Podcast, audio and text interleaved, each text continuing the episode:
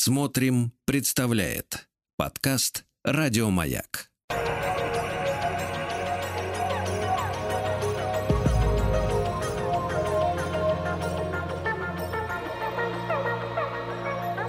Сотворение умира. Дорогие мои, здравствуйте. С вами Артем Новиченков, и мы сегодня будем говорить о всем известном герое.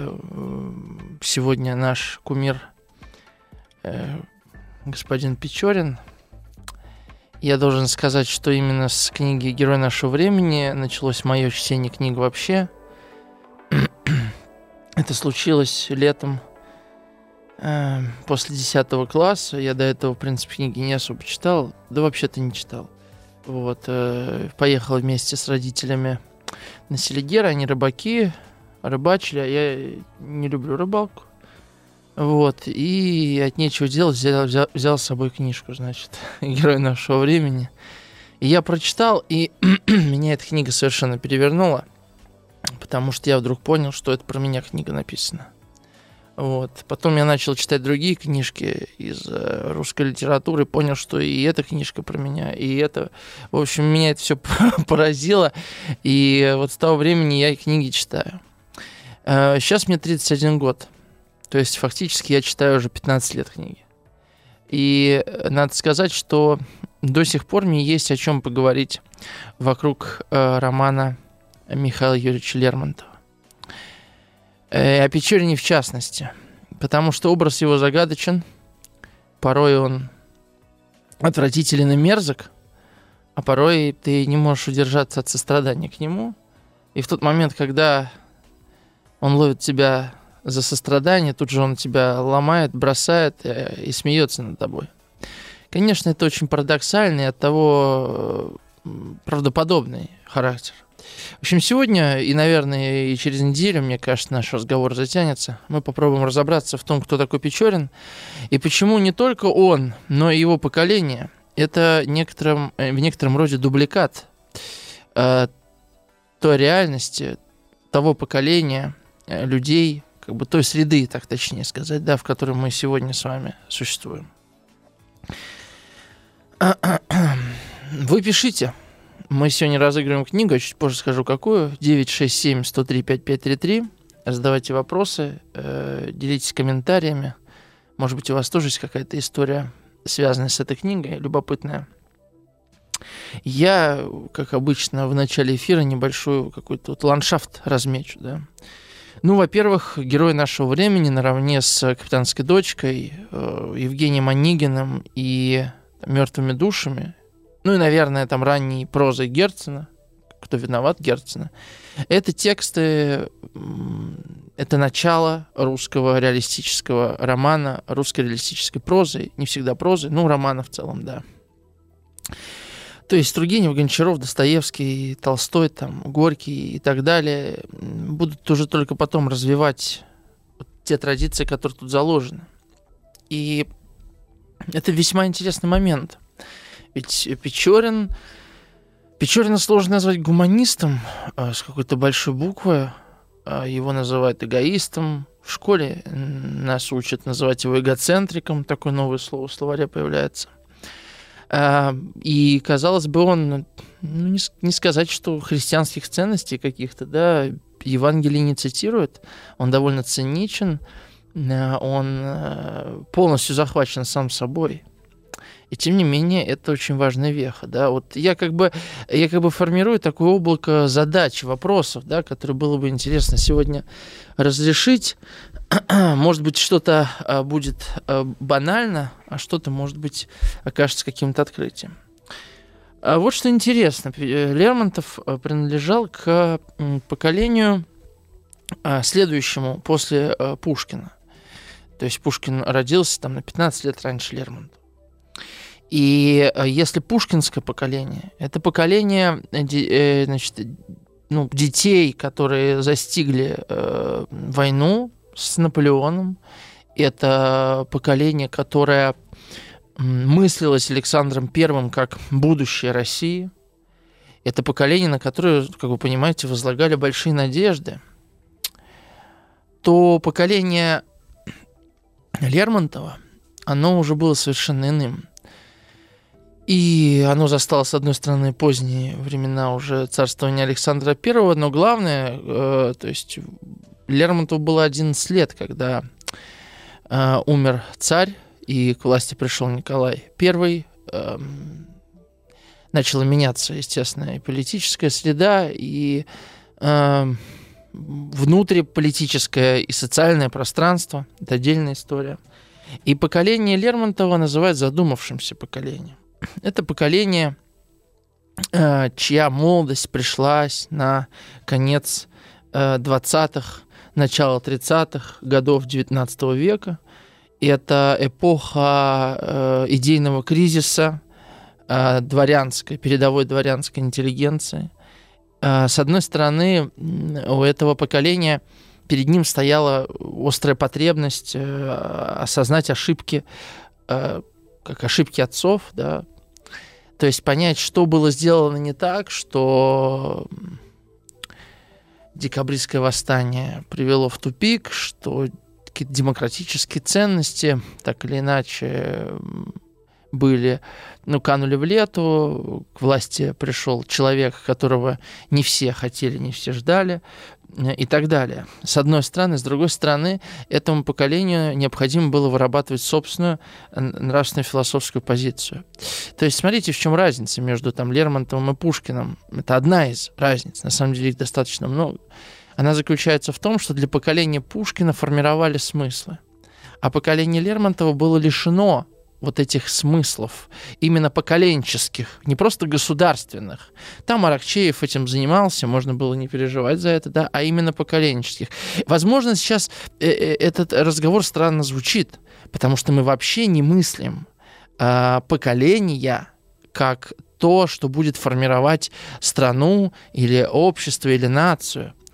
Uh, да, у нас есть всякие теории поколения, там X, Y, Z, альфа и так далее, но это какие-то статистические, социологические или психологические э, измеримые вещи, которые мы хотим, ну, через которые мы хотим обобщить и что-то объяснить, да.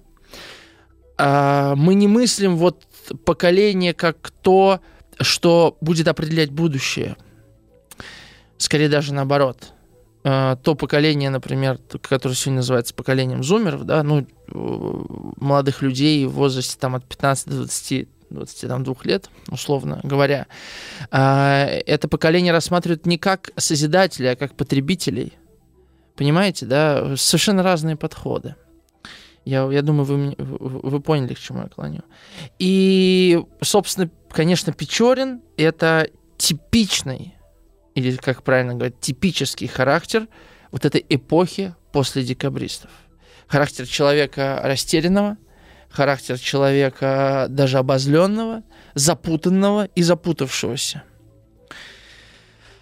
И отсюда, конечно, берется трагизм. Да? Отсюда берется трагизм, потому что он остается с человеком, он остается слабым существом и так далее. Значит, э, напомню, телефон 967-103-5533, можете писать. Еще пару слов про Лермонтова скажу. Конечно, Печорин в некотором роде это персонаж, списанный самого автора. А Лермонтов э, фактически, ну, он писал этот роман с 4 э, года, с 37 по 41, а, ну, менее 4 лет. Примерно в 25 лет он вот сформулировал и сформировал вот этот вот образ Печорина и э, удивительно точно смог на самом деле описать самого себя. Лермонтов был неприятный человек, сколько я могу судить по воспоминаниям современников. Он э, часто задирал других, бесил их, он скучал, откровенно скучал. Он мог сесть во время бала где-то в углу и начать писать эпиграммки, потом передавать всем по кругу. Э, и пока эту эпиграмму не прочтут все, кроме того, про кого эта эпиграмма написана, представьте себе, да. Мартынов говорил, что если бы я не убил его в этот раз, я бы убил его в следующий раз. А они когда-то были друзьями на минуточку. Вспомните, опять-таки, отношения Грушницкого и Печорина. У Лермонтова была, было тяжелое детство, Э, мать умерла, э, отец был лишен возможности общаться с маленьким Мишей. Его воспитывала бабушка. Я не буду пересказывать всю биографию, это вы можете сами с ней ознакомиться. Суть в том, что Лермонтов, конечно, рос в одиночестве. Одиночество одно из главных, одна из главных тем вообще это его творчество. И он был окружен книгами но не окружен э, тем, что было у Пушкина. Вот еще одна их разница. У Лермонтова не было русской няни. Няни, которая бы рассказывала ему сказки. Об этом Лермонтов сам говорил, отмечая эту разницу между ним и Пушкиным. А Пушкин был для Лермонтова, в общем-то, всем, как и для Гоголя. Э, если вы не помните, то вообще биография э, Лермонтова писателя, да, э, карьера, если угодно, начинается со смерти Пушкина со стихотворения «Смерть поэта», который всех заставляют в школе учить наизусть. Люблю вот это говорить, что всех заставляют. Ну, заставляют, да, ну что теперь? Ну, учите.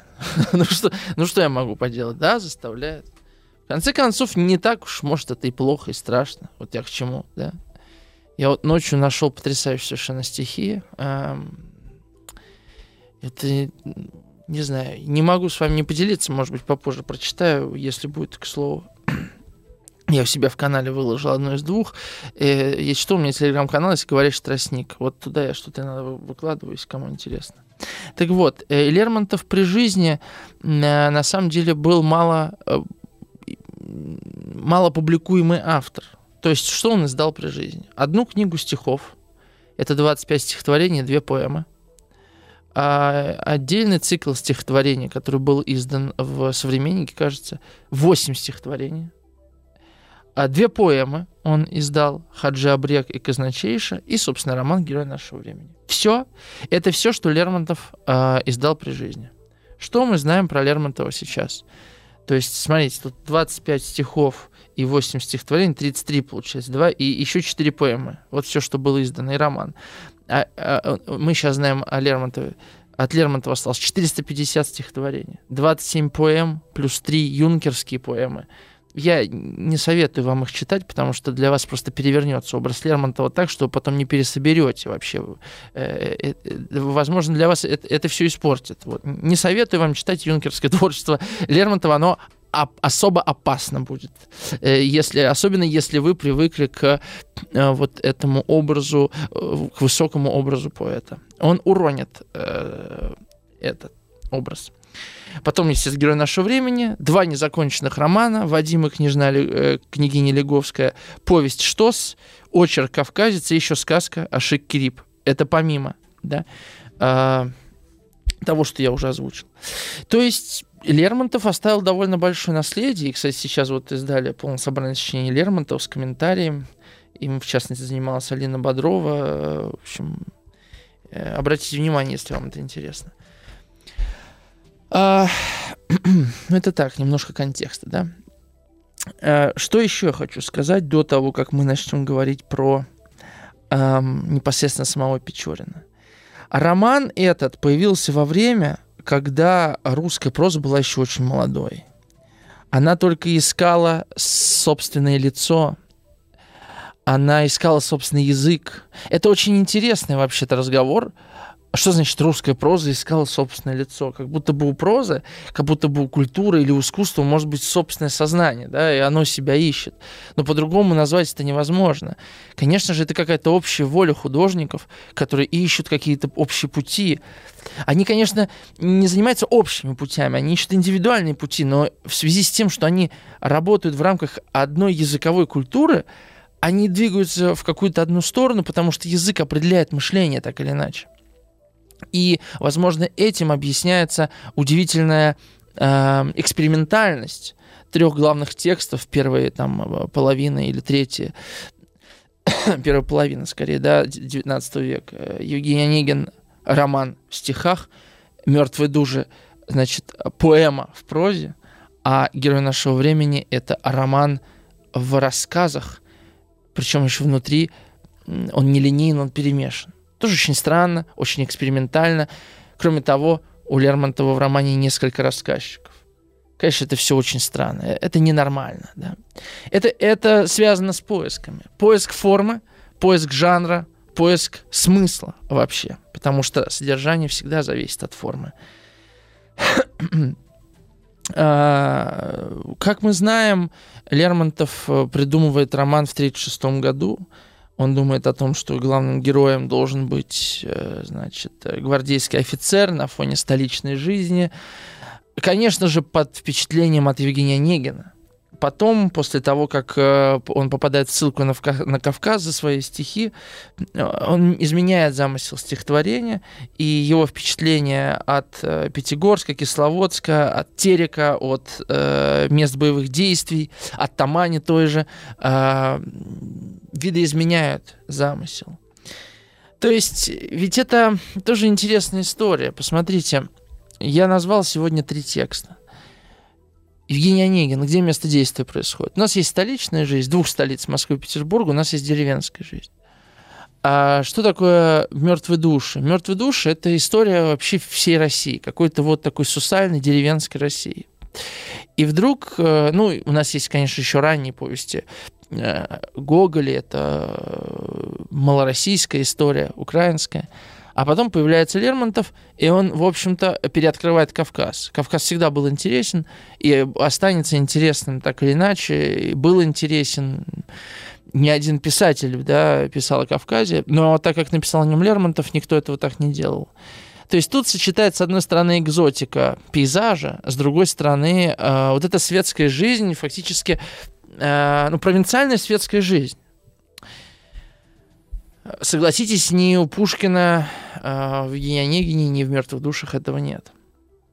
И вот это сочетание экзотики э, вместе с чем-то очень знакомым, да, оно, конечно, имело особый, как это говорится, цинус, да, то есть особый интерес.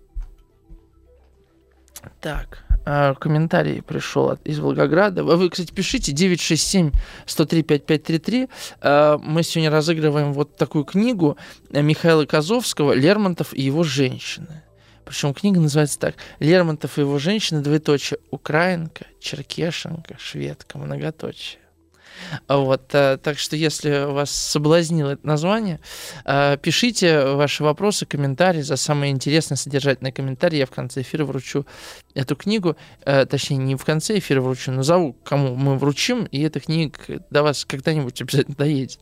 У нас просто как бы издержки логистики, да, Альбина? Да, но мы обязательно все отправим, мы честные люди. 967 103 5533 пишите. А, значит, э, Иван пишет из Волгограда. Здравствуйте, Артем. Всегда вдумываюсь в фамилии наших русских героев. Э, а, а не русских не вдумываетесь. Да, тоже там много интересного, Иван.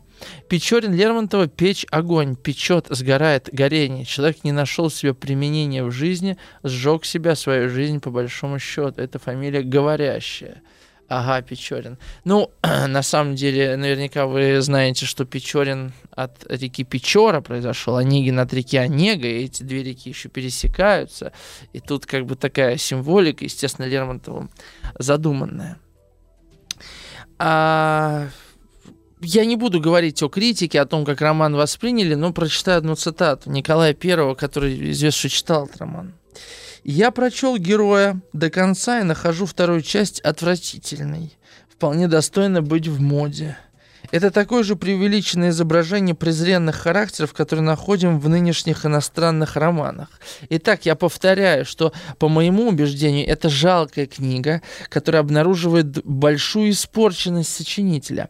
Характер капитана хорошо намечен. Когда я начал эту историю, я надеялся и радовался, что, вероятно, он будет героем нашего, что, вероятно, он будет героем нашего времени, но что в этом сословии есть гораздо больше настоящих людей, чем среди тех, кого обыкновенно так называют. Господин Лер Лермонтов был не способен провести в жизнь этот благородный и простой характер и замещает его негодными, весьма мало привлекательными личностями, которых, если бы они и существовали, следовало бы оставить в стороне, чтобы не возбуждать отвращение.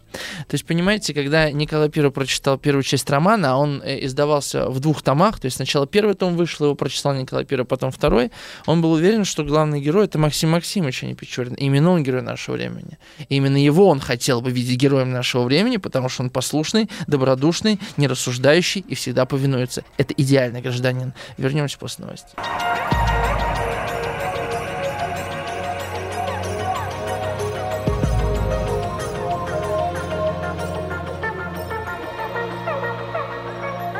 Сотворение умира. Да, напомню, 967-103-5533. Вы можете писать ваши вопросы, комментарии по поводу Печорина, по поводу романа «Герой нашего времени», потому что сегодня мы будем говорить именно об этом. А, называется роман «Герой нашего времени». А, на самом деле для современников а, это название звучало не только как-то громко, на самом деле название-то хорошее, а, но и с некоторым с некоторой издевкой, потому что вот эта эпоха, а, которая описывает, точнее, э, которую представляет Печорин, да, это, это в некотором роде обезличенная эпоха. А, и Печорин выступает как герой не потому, что он а, именно герой вот в античном смысле слова, а потому что он что-то из себя представляет. Пусть спорное, пусть даже страшное, но он герой. На самом деле, именно вот в связи с этим я и подумал о сходстве эпохи Лермонтова и нашей эпохи. Потому что сегодня героями называются самые разные люди, которые называются таковыми именно в связи с э, нищетой, с, точнее, скудностью ландшафта герой новостей, например, такое словосочетание. Да? Само слово герой перестает иметь э, какое-то сакральное, высокое э, значение. Герой, э, не знаю, э, герой, ну, кому мы называем героем? Да всех подряд, на самом деле, да, и поэтому Печорин вот, действительно сочетает все какую-то исключительность, э, попытка вырваться из самого себя. А, во всяком случае, это самостоятельная личность. А, да, э, да, Печорин бунтует, но э, уже этого достаточно, понимаете? Настолько все бедно. Знаете, как бывают разные классы в школах, да, и ну, ну не может такого быть, что в классе все были троечниками, да. Вот, допустим, у вас класс, ну, где все троечники. Ну, вот хоть одного вот ученика вы будете выделять, ну, вот будете четверочку там ставить, грубо говоря. А вот если бы он был в другом классе, ну, конечно, он на тройку бы учился. Вот, я не про то, что Печорин совсем никакущий, да, я про то, что вот это такое время, да, время, э, ну, вялое время. И мне кажется, что вот э, э, это сбитая оптика, понимаете, в чем дело? Конечно же, не бывает времен без, без личностей безликих времен. Но чтобы охарактеризовать это поколение, охарактеризовать свое время, среду, общество, э, Лермонтов вот как бы подбирает такую оптику. Не случайно мы оказываемся в Пятигорске. Ну, кто там может быть, да? Э, это важно.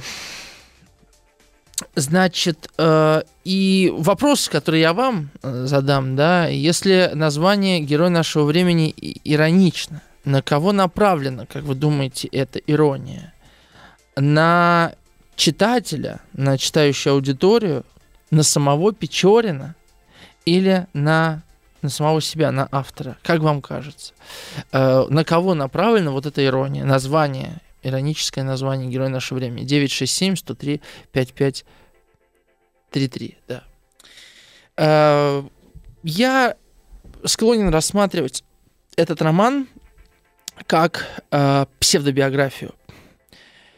Почему? Не только потому, что здесь есть биографические черты, э, сюжеты и так далее, но еще потому, что э, какой, э, какой главный вызов да, э, писатель бросает себе, когда пишет автобиографию? Быть честным. Но не это даже самое сложное. Самое сложное – это задать себе такие вопросы, на которые у тебя нет готовых ответов. И, и только тогда тебе получится, у тебя получится ответить честно. Потому что проблема быть искренним э, в э, исповеди или в биографии заключается в том, что э, ты сам можешь заблуждаться, если имеешь готовый ответ. Возможно, именно поэтому роман «Герой нашего времени» получился таким сложным. У нас есть пять глав – каждый из глав представляет из себя совершенно уникальный по жанру э, текст. Первое, э, ну, опустим предисловие, я его сегодня прочитаю, это удивительно интересный текст, мы его разберем с вами. А первая глава называется «Белла».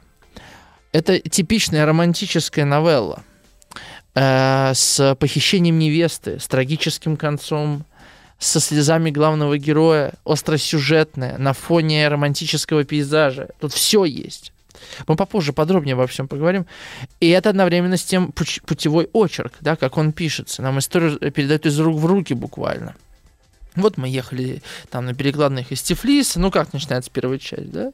Я ехал на перекладных из Тифлиса. Вся поклажа моя тележка. Это типичный путевой очерк. Э, очень популярный, надо сказать, жанр в начале 19 века. Вторая глава Максим Максимович. Маленькая психологическая новелла. Тут совершенно другой язык совершенно э, другая какая-то ткань повествования.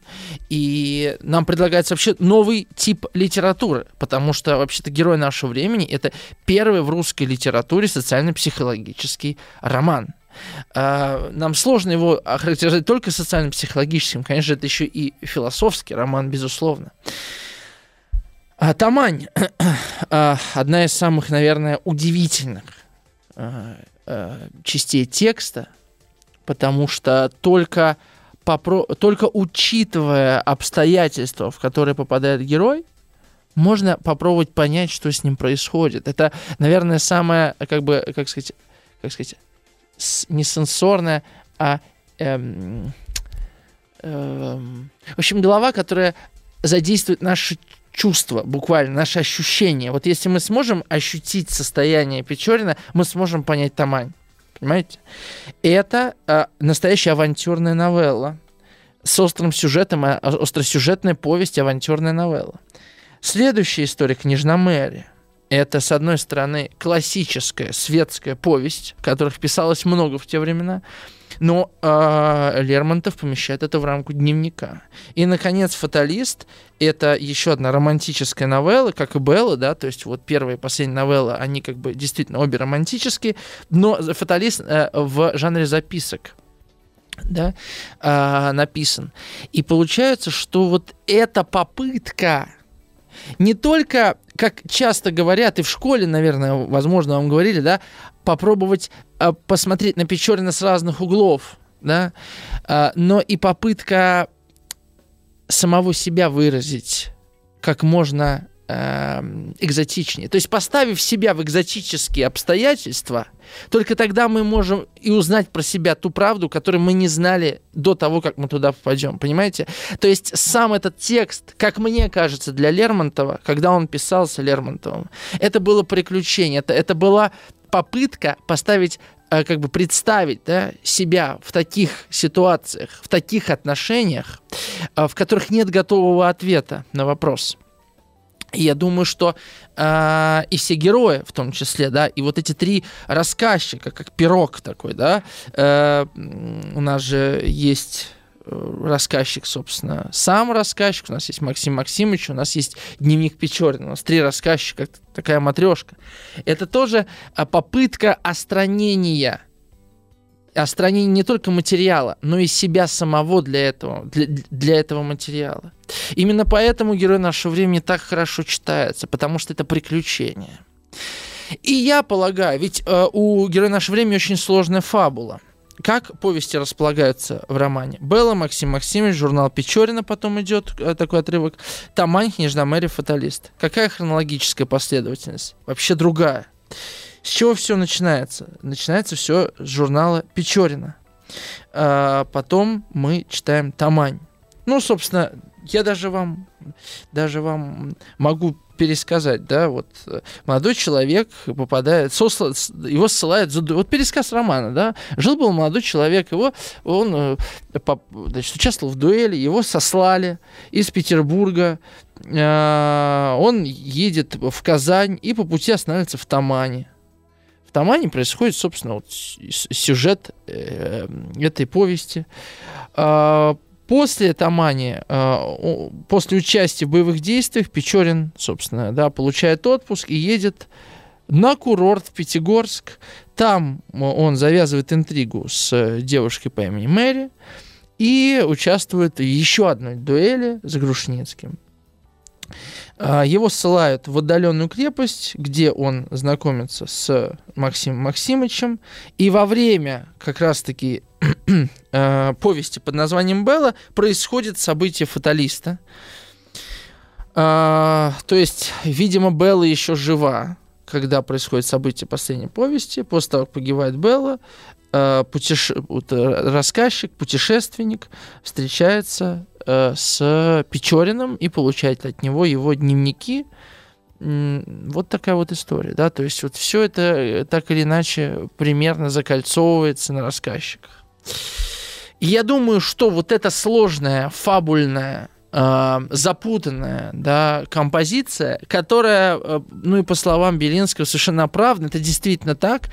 Я, э, я сейчас скажу вам про один эксперимент, который я никогда не проводил, но очень хотел бы его провести.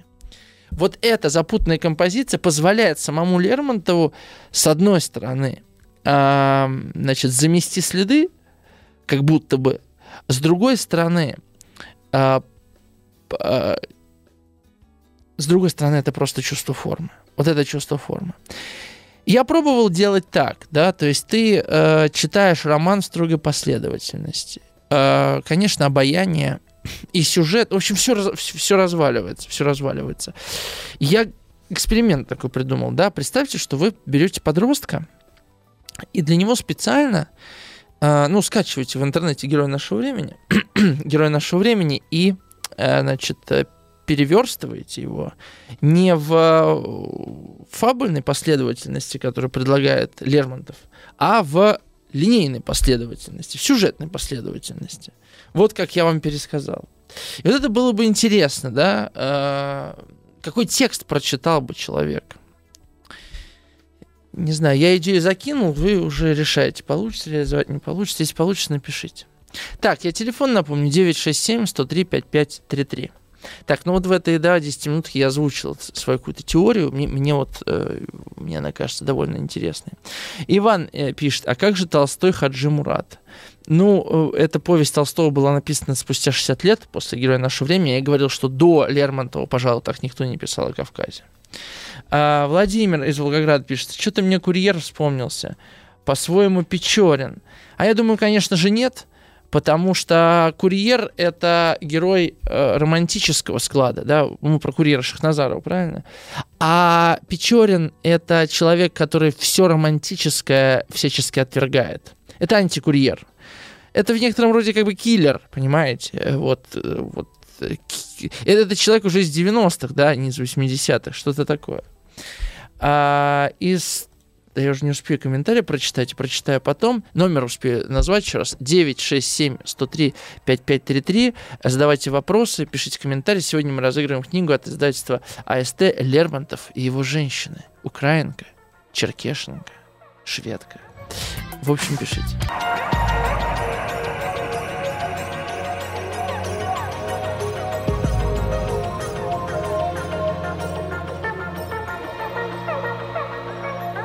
Сотворение кумира. Вот, э, конечно, эпохи бывают разными. И Печорин — это герой переходной эпохи. И, конечно, не единственный такой герой. Еще э, ну, что это за герой? Это рефлектирующий герой, так? И, конечно же, Печорин не единственный такой герой. Я могу вас отослать к э, ранней прозе Герцена, э, к тексту записки одного молодого человека. Два года он писал этот текст, между прочим, где есть такой герой Трезинский, или как Трин, Тринзинский, Зинзинский, кажется, да. В общем, э, боюсь путать, который, в общем-то, тоже рефлексирует, да, вот э, он э, понимает, что ему нечего уповать на реальность, которая даст ему ответы на вопросы. Мне кажется, мы находимся в схожей ситуации. Людям, жившим сто лет назад в советской России, каким бы страшным и тяжелым это время не было, была дана, был дан ответ на вопрос, зачем можно жить. И вообще, как бы советский проект, э, каким бы он ни был экспериментальным, для кого-то страшным, для кого-то романтическим, а, он был сатериологичен, в том смысле, что он давал людям основу для смысла.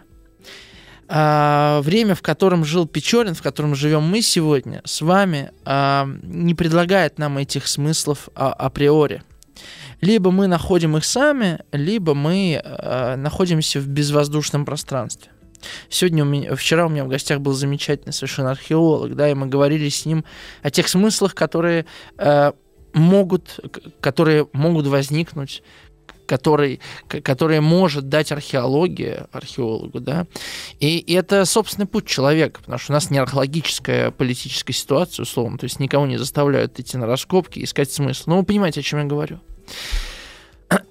И э, людей вообще всегда интересовала э, вот эта попытка найти смысл в самих себе.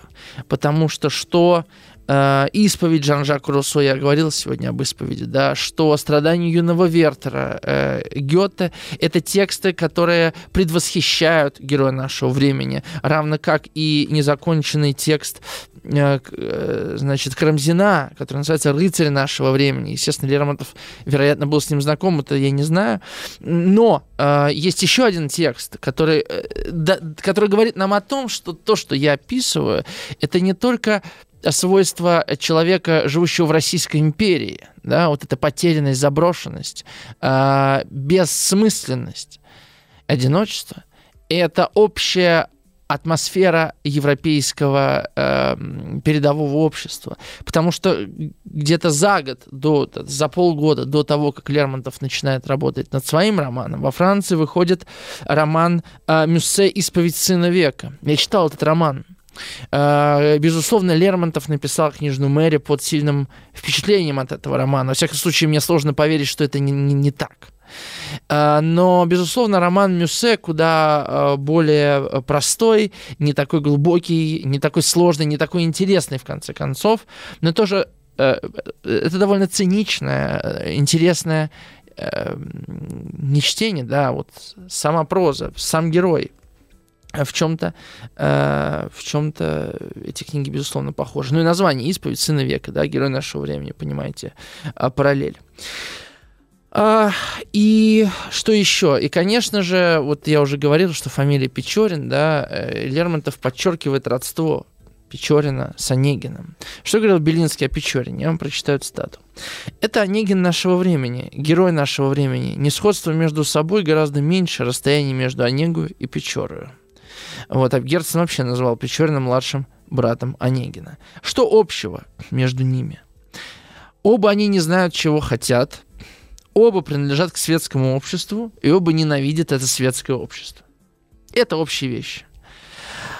На этом они расходятся. И я думаю, что они бы никогда не могли сойтись. Онегин лично для меня скорее ближе к Грушницкому, чем к Печорину. В чем же и главная разница?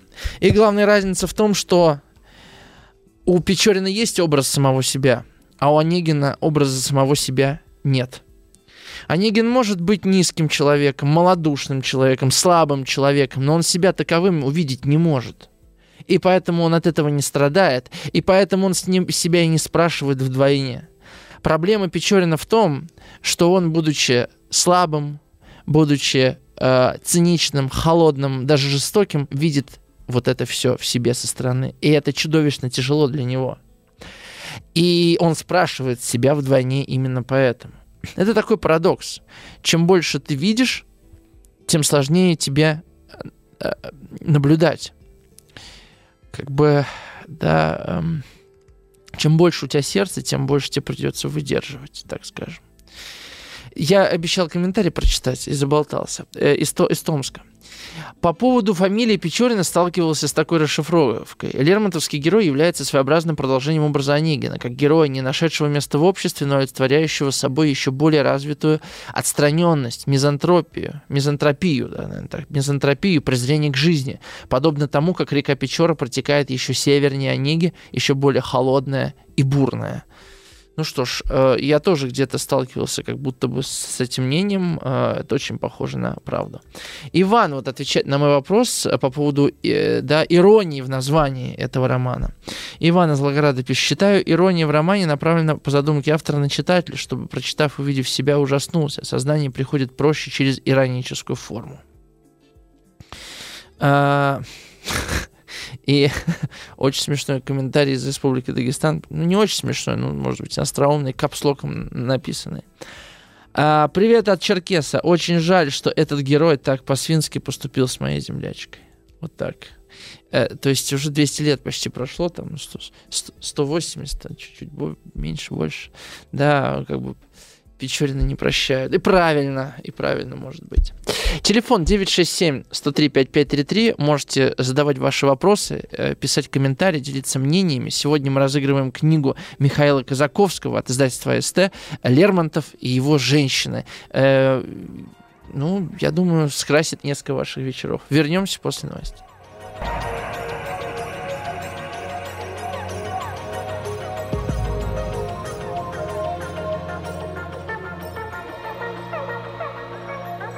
Сотворение умира. С вами по-прежнему Артем Новиченков, и сегодня мы говорим о Печорине, и будем говорить еще и в следующем э, эфире. Э, разговор длинный. Мне он таким мне он таким ощущается, да. Значит, э, сегодня мы разыгрываем книгу, как всегда, по средам. Это книга Михаила Козовского, которая называется «Лермонтов и его женщины». А, эту книгу я вручу в конце эфира за самый интересный или содержательный комментарий. Вот Сергей из Германии пишет. Вот Сергей пишет всегда замечательные сообщения. Я думаю, может, Сергею вручим книгу. А Сергей в Германии. А как мы в Германию книгу пошлем? Сергей, вот что я вам скажу?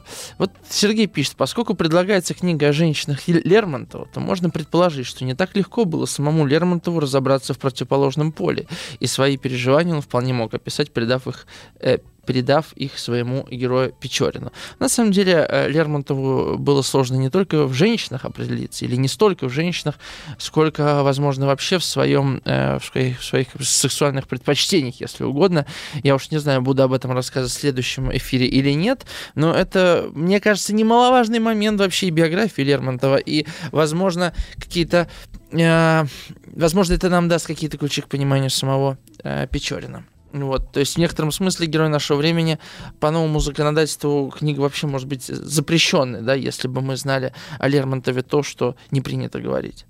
Значит, перед тем, как я прочитаю вместе с вами э, предисловие, которое написал Михаил Лермонтов к своему роману, я хочу еще что сказать. Э, в отличие от Онегина, в отличие даже от Чичикова, Печорин — это герой, у которого отсутствует биография, у которого нет предыстории. Мы по крохам что-то о нем узнаем.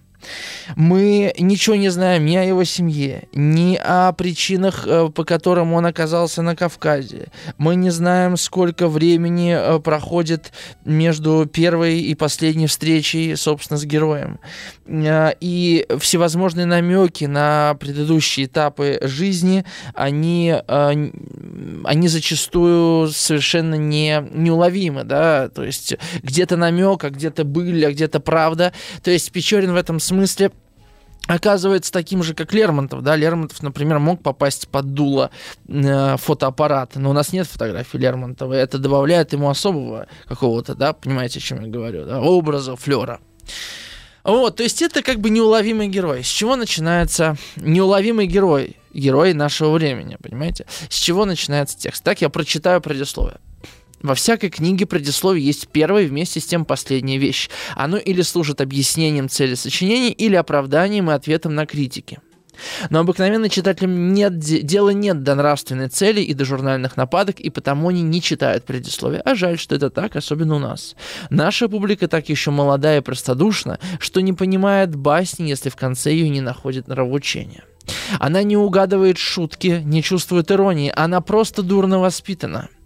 Она еще не знает, что в порядочном обществе и в порядочной книге явная брань не может иметь места, что современная образованность изобрела орудие более острое, почти невидимое и тем не менее смертельное, которое под одежду лести наносит неотразимый и верный удар. Наша публика похожа на провинциала, который, подслушав разговор двух дипломатов, принадлежащих к враждебным дворам, остался бы уверен, что каждый из них обманывает свое правительство в пользу взаимной нежнейшей дружбы. Это, конечно конец первого абзаца. Э, представляете, да, вот э, Вы покупаете книгу, понимаете, вы потратили деньги немалые, пошли в книжную лавку, купили, и вас начинают поливать с первой же страницы, как, как, как публику, которая ничего не понимает, ни к чему не готова. Это вызов. Что же ты за текст такой написал? Да? Что за герой этого твоего времени такой, да? Что я должен дальше это читать. И дальше вот что пишет Лермонтов. Он, э, он как бы закручивает интригу еще больше. Эта книга испытала на себе еще недавно несчастную доверчивость некоторых читателей – и даже журналов к буквальному значению слов. Иные ужасно обиделись и не шутя, что им ставят в пример такого безнравственного человека, как герой нашего времени. Другие же очень тонко замечали, что сочинитель нарисовал свой портрет и портреты своих знакомых. Старая и жалкая шутка – но, видно, Русь так сотворена, что все в ней обновляется, кроме подобных нелепостей. Самое волшебное из волшебных сказок у нас едва ли избегнет, избегнет упреков, покушений на оскорбление личности – Герой, следующий, э, третий абзац, все их четыре. Третий абзац. Герой нашего времени, милостивые государи мои, точно портрет, но ни одного человека. Это портрет, составленный из пороков всего нашего поколения в полном их развитии. Вы мне опять скажете, что человек не может быть так дурен, а я вам скажу, что ежели вы верили в возможности существования всех трагических и романтических злодеев, а чего же вы не веруете в действительность Печорина? Если вы любовались вымыслами гораздо более ужасными и уродливыми, от чего же этот характер даже как вымысел не находит у вас пощады. Уж не от того ли, что в нем больше правды, нежели бы вы того желали. И последний абзац. Вы скажете, что нравственность от этого не выигрывает? Извините.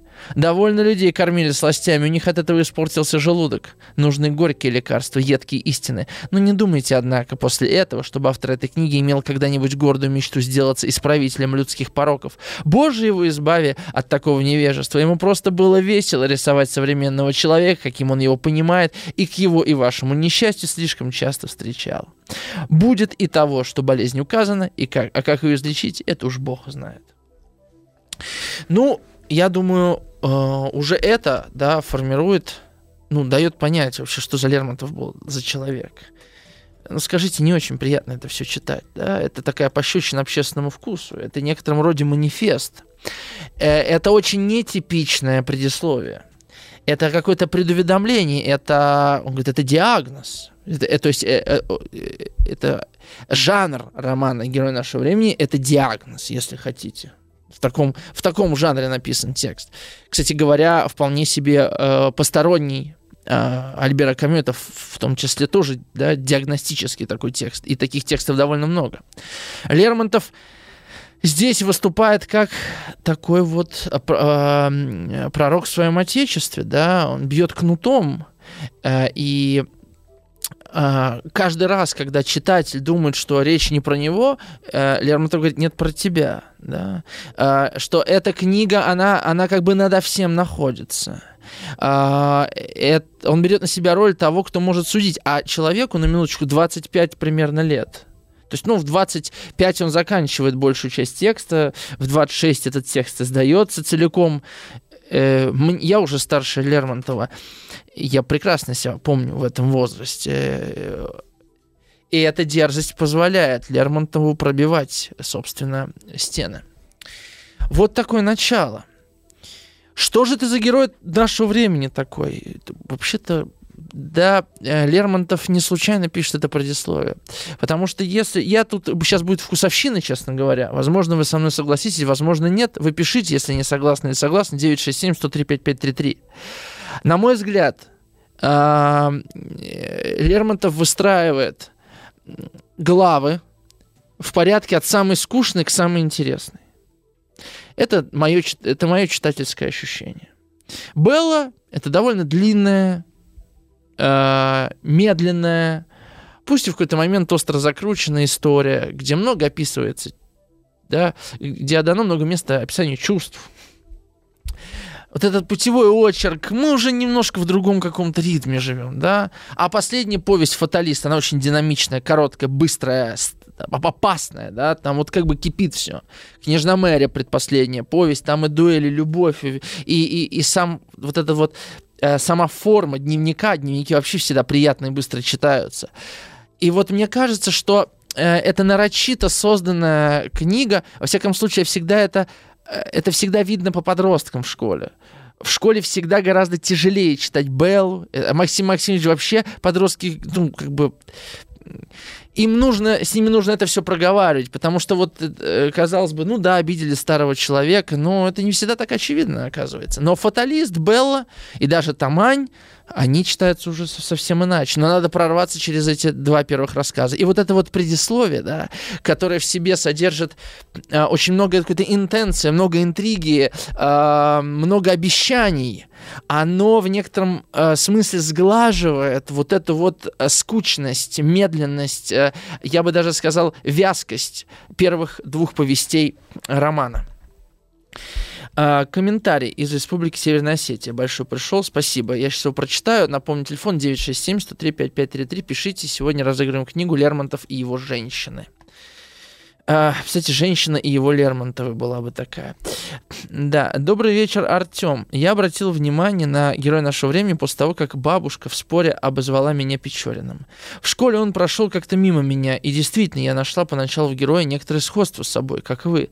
Но потом все же разубедила себя. Его эгоизм необъятен и, недос... и недосягаем, к счастью. Но интересно, на чем основан этот феномен? Почему нам всегда так близки главные герои, даже когда они нам не нравятся? Ведь они все такие разные, и точно так же от них отличаются второстепенные герои, которые нам совсем чужды. Та же Леговская, например. Вот что это? Зеркальные нейроны, гениальность авторов, что-то еще?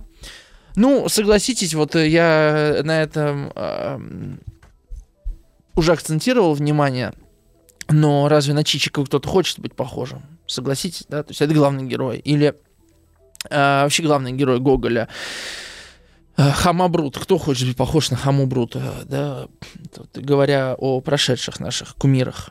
То есть это не всегда так. Главный герой не всегда. Не всегда так э, возбуждает нас. С другой стороны, я думаю, что э, вообще лермонтовская э, поэзия, лермонтовская проза, она, ну, ее можно назвать инфантильной, да? Э, она очень отзывается э, людям подросткового возраста, особенно таким э, натурам живым, движимым изнутри. И поэтому мне очень отозвался герой нашего времени. Да? Я был таким подростком. Сейчас, конечно, я не вижу практически ничего общего между собой и Печориным.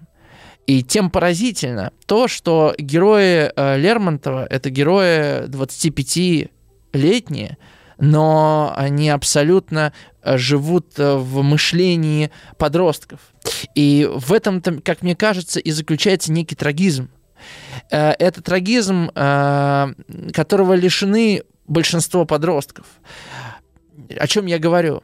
О том, что подросток движимый, там, не знаю, гормонами, движимый э, формированием идентичности собственно, да, да, э, понимающий, что мир несправедлив, что он другой. Ну, в общем, это довольно тяжелое время, он лишен глубокой рефлексии, слава богу. Если бы подросток обладал сильным да, аналитическим аппаратом, он мог бы видеть себя со стороны, то он, безусловно, страдал бы очень сильно, подобно э, лермонтовским героям. А лермонтовские герои, они как бы вот сохранили свою инфантильность, они сохранили свою вот эту внутреннюю метущуюся натуру, они ее не переросли, они не сепарировались э, от, э, от чего? Не от людей, да, не от родителей. Э, вообще-то это, это обычно герои-сироты, обратите внимание, что демон герой-сирота, что Мцири герой-сирота, что э, Печорин они все в разном смысле сироты, да, э, ну, Мацири буквально, э, про Печорина, про семью мы ничего не знаем, ну, так или иначе, они оторваны. Э, они как бы не могут им, им неоткуда выстраивать свою генеалогию, понимаете? Они не понимают, э, может быть, как можно, может быть по-другому, что такое зрелость, что такое спокойствие, что такое старость. Герои Печорина никогда не стареют. Герои Печорина, они как бы вечно вот в этом состоянии, они стабиль, им стабильно плохо, если угодно. Э, кстати, надо обязательно сделать эфир про купца Калашникова. Я вам честно скажу, я как-то вот в сознательном возрасте, когда в школе уже работал, я прочитал э, эту поэму, и у меня просто э, у меня сердце просто разрывалось, честно говоря, от боли в какой-то момент. Это, это текст, который меня просто поразил. Да, это, это лирическое отступление опять, да. Поэтому я думаю, что я думаю, что Просто вот в этом возрасте, там, 15, может быть, 20, 22, 23 у кого-то, да, ну, до 25 максимум, э, такие герои, как Печорин, конечно, отзываются. Вот, вот у, у метущихся, борящихся, движимых, горящих каких-то натур, не знаю, кто они, флегматики, холерики, неважно. И вы продолжаете писать, а название, по-моему, это «Камень в огород Лермонтовского окружения». Он вообще много делал в пику кому-то, так как сам был очень уязвимым человеком. Хотите, походите находить сходство, не одно и то же. Да, я понимаю.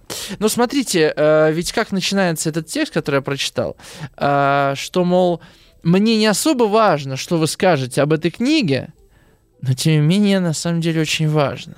Это как вот э, я вчера зашел, что-то с подростками общался, они мне скинули страницу какого-то э, какого-то этого стримера с Counter-Strike, и у него группа ВКонтакте, и там, значит, такой заголовок. А, «Мне пофигу, что вы обо мне думаете, я о вас не думаю вообще». Вот там так написано, да? А, я знал, что у меня сегодня будет эфир уже по герою нашему времени. Мне это очень как-то срезонировало, потому что если тебе пофигу, что ты об этом вообще говоришь? Значит не совсем пофигу. Потому что когда пофигу, этого как бы не существует. Вот и Лермонтов, у него есть такой момент, да, вот это э, борьба с самим собой. Я не могу соответствовать тому образу, которым хочу являться. И это, это типичная печоринская черта. Именно поэтому постоянно трясет, его, он, он, его постоянно выбивает из того образа, которому он хотел бы соответствовать. Он холодный любовник, а потом, значит, э, Вера уезжает, и он там загоняет коня, там, помните, целая сцена, целая сцена, на самом мыльные оперы, честно говоря, да, в подростковом возрасте ты ему жутко сопереживаешь, э, потом, вот, ну, не знаю, мне сейчас 30 лет, кажется, что это, ну, довольно, довольно забавная, смешная сцена, да, что он знал, что он и не догонит, и вот он решил разыграть эту трагедию для себя, и потом, значит, э, слезы он утер, там пошел, ну, это все с вами попозже еще обсудим. Сотворение умира. А, ну что, у нас осталось вот четверть часа. Я думаю, мы с вами а, пройдемся по первой повести романа «Герой нашего времени». Не по самой повести я возьму какие-то и буду брать какие-то ключевые моменты из романа, и мы по ним будем с вами как бы вот говорить о самом Печорине, эм, Лермонтов с диагнозом выступил, мы, наверное, да, может быть, обойдемся без этого. Но сперва отвечу на пару комментариев. Вы можете их еще писать. 967-103-5533. Э, пишите ваши вопросы и комментарии. Сегодня, честно говоря, не густо с содержательными вопросами. Может, я сегодня бессодержательный, моя вина. Но в любом случае мы сегодня вручим э, книгу э, женщины Лермонтова. И эту книгу я вручу в конце эфира за самый любопытный вопрос или комментарий. А Марина пишет, Артем, вопрос не по сегодняшней теме. Повелитель мух, почему его не проходит в школе?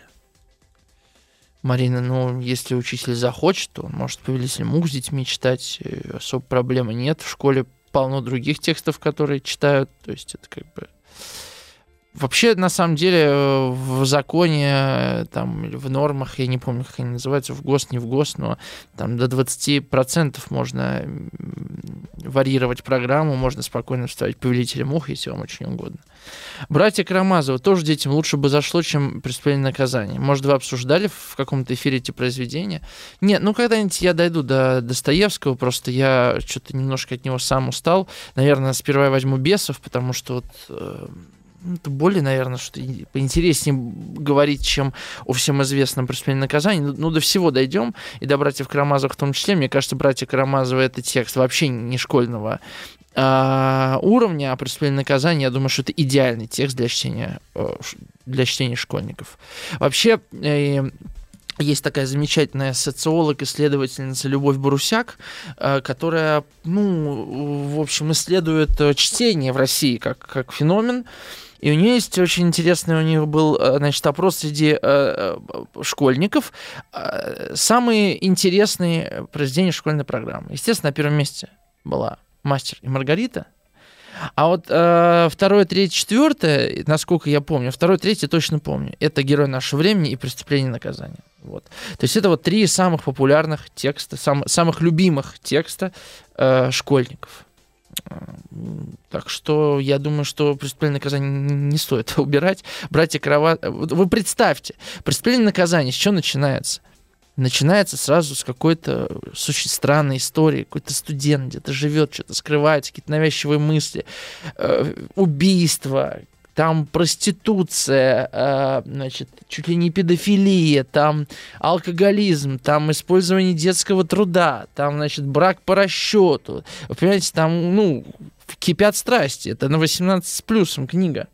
И возьмите «Преступление наказания». Там просто пока дети будут читать про старца Зосиму, они уже эту книгу отбросят точно, вам говорю. Так что просто из таких размышлений, если идти, то, конечно, надо оставлять «Преступление наказания». Но это вообще не мое дело. Это так, досужие размышления. А Сергей вот из Германии отвечает мне, да, не повезло со страной проживания. С другой стороны, поэтому с таким удовольствием слушаю «Маяк». Тоже своеобразный героизм нашего времени. Не находите? Сергей, нет, не нахожу. Извините, мне кажется, все в порядке вещей. Хотя, если для вас это героизм, то значит героизм. Тут я не могу э, оценить.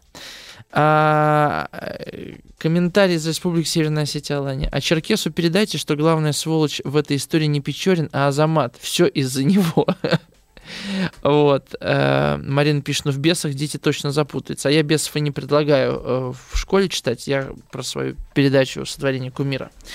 Так, э, пишите еще 967-103-5533. Перейдем к паре э, замечательных моментов из э, повести Белла.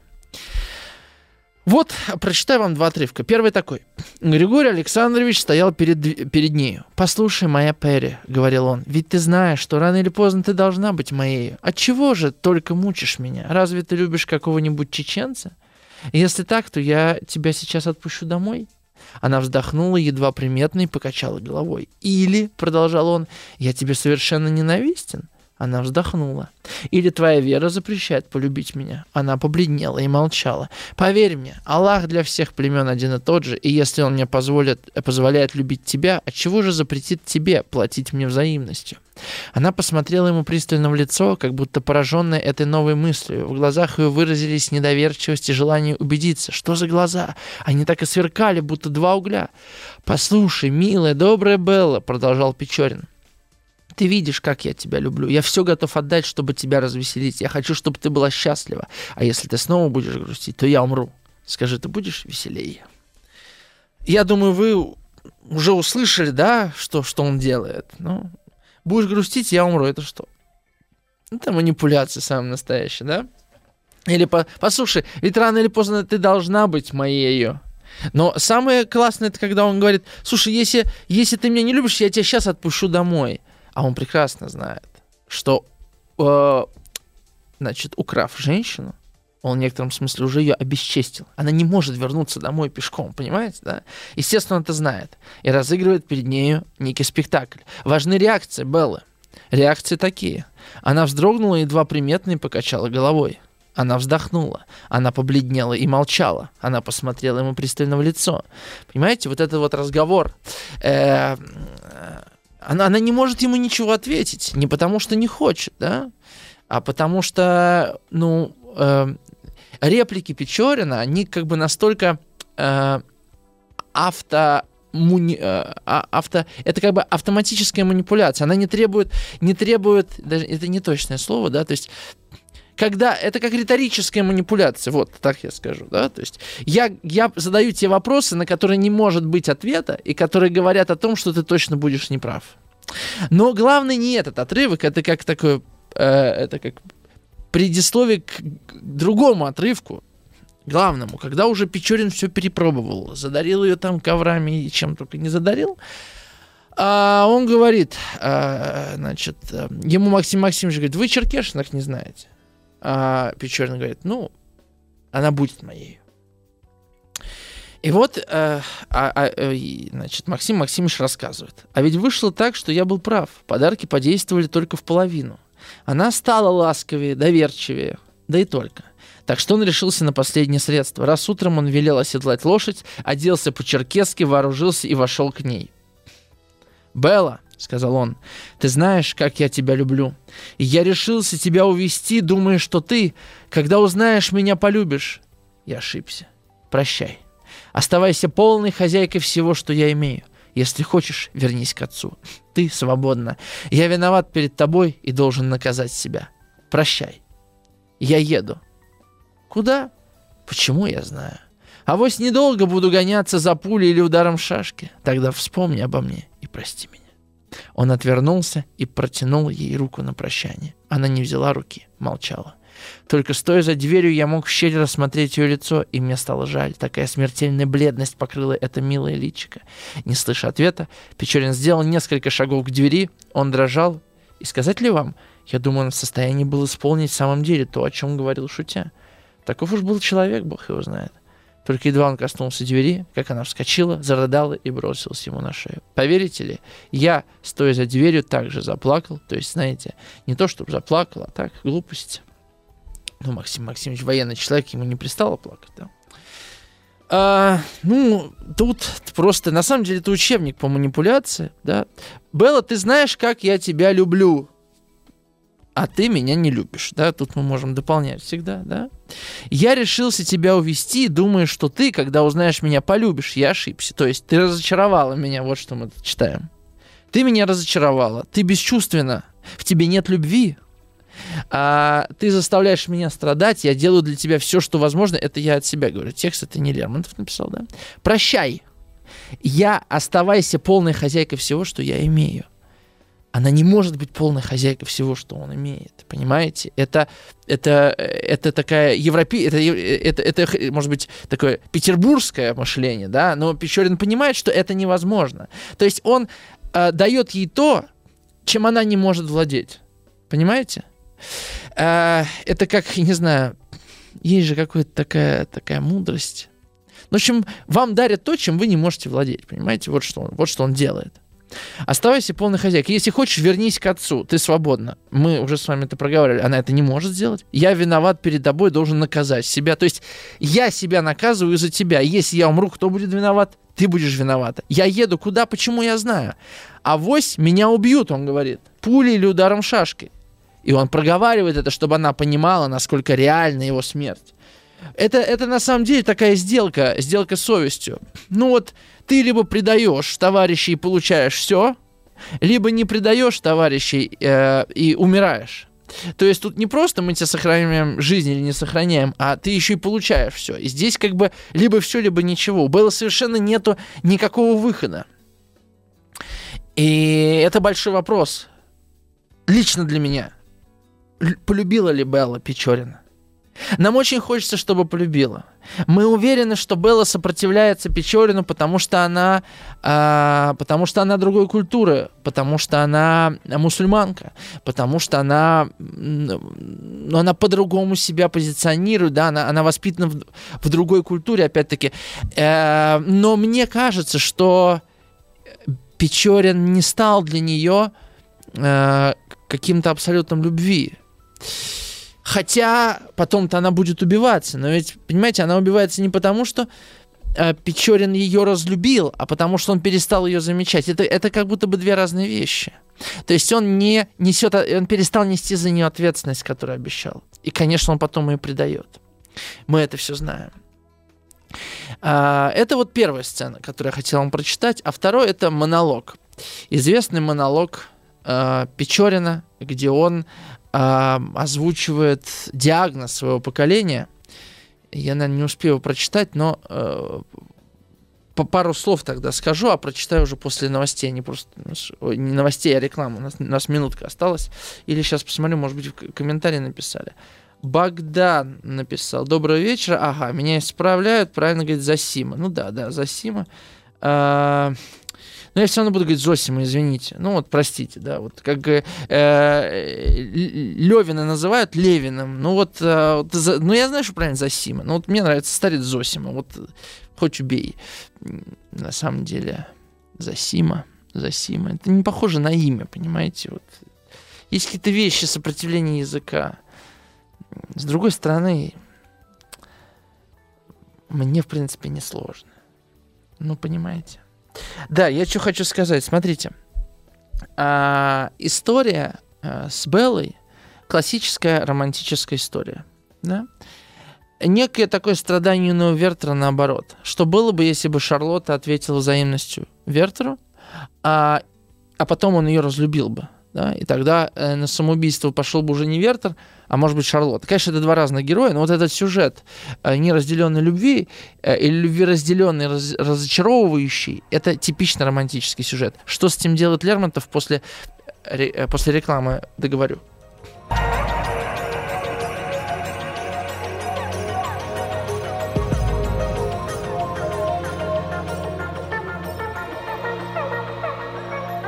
Сотворение кумира. Разобрался я э, с Зосимой, на самом деле. я не дался в обиду. Э, не то, что я искал оправдание, я, наверное, искал объяснение. Ну, э, понятно, что правильно имя Зосима, но разговор на Зосим Иначе получается, что Зосим, я говорю, Засим, да, а есть такое слово, которое я люблю. Вот. Но дело не в этом. Я залез в этимологию этого имени. И произошло оно от древнего греческого слова «зосимос». А «зосимос» переводится как «жизнеспособный», «живой», и ударение там на «о», да, на... Э, поэтому как-то вот язык иногда не поворачивается. Э, но я не отрицаю, что да, имя, имя, имя по-другому произносится. Сергей пишет, с вами чертовски приятно спорить. А, у меня есть идея передать дипломатической почтой с разрешением прочтения перед передачей мне. Если вы, Ральбина, мы сможем дипломатической почтой отправить книгу в Германию? Нет?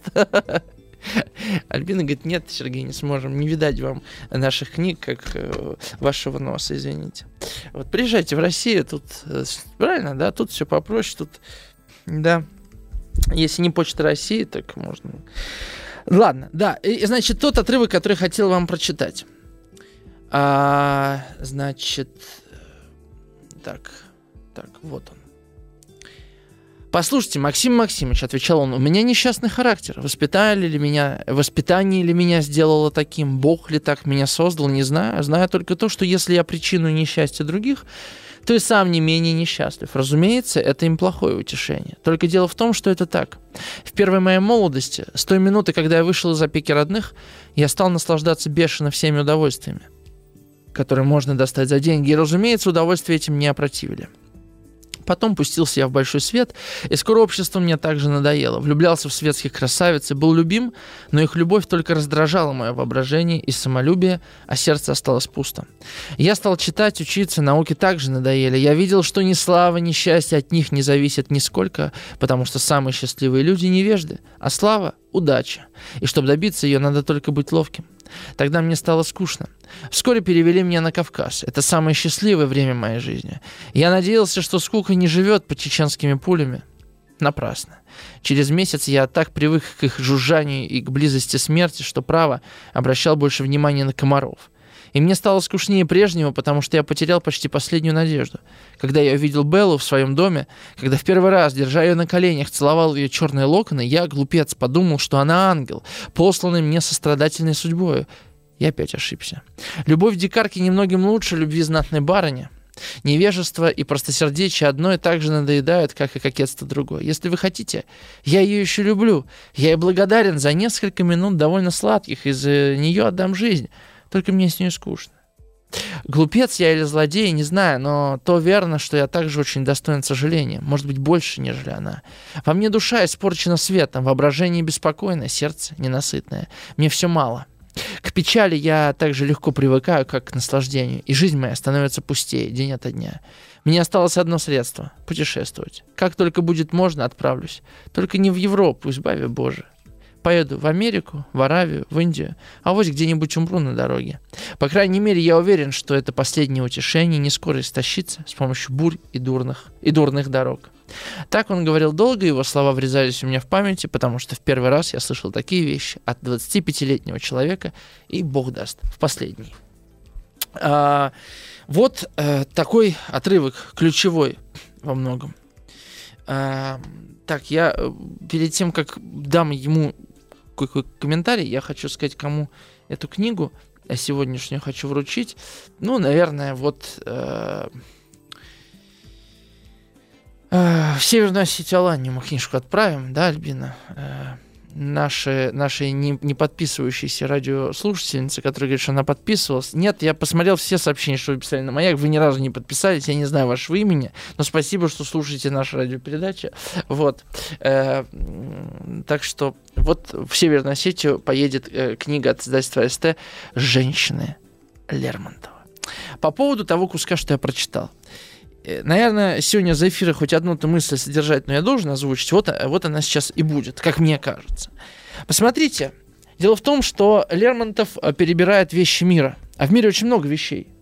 Их можно коллекционировать э, как рестораны. В каких ресторанах я побывал, да, можно коллекционировать все что угодно. Марки, монеты, значки, колокольчики, магниты. Но если ты не знаешь зачем, то тогда это превращается в какое бы слово помягче подобрать, да, в пустую трату времени. То есть ты, когда автоматически делаешь что-то, не понимаешь зачем. Вот отсутствие сакральности, отсутствие веры, отсутствие общего замысла, отсутствие глобального смысла.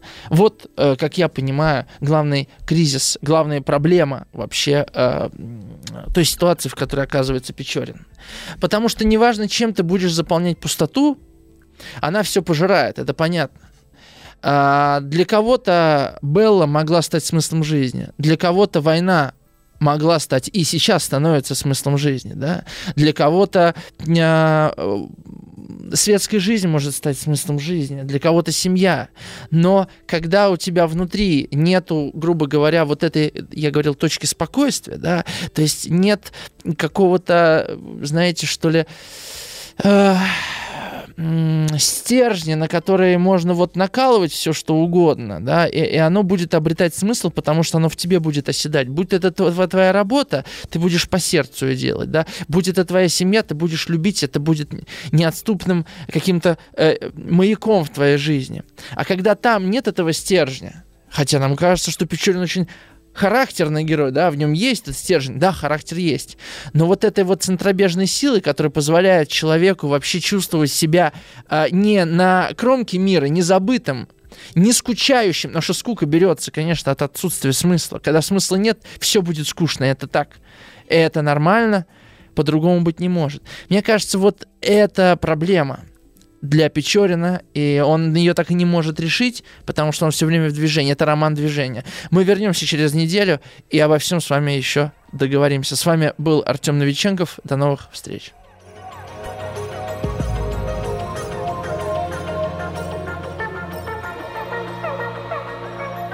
Сотворение умира. Еще больше подкастов «Маяка» насмотрим.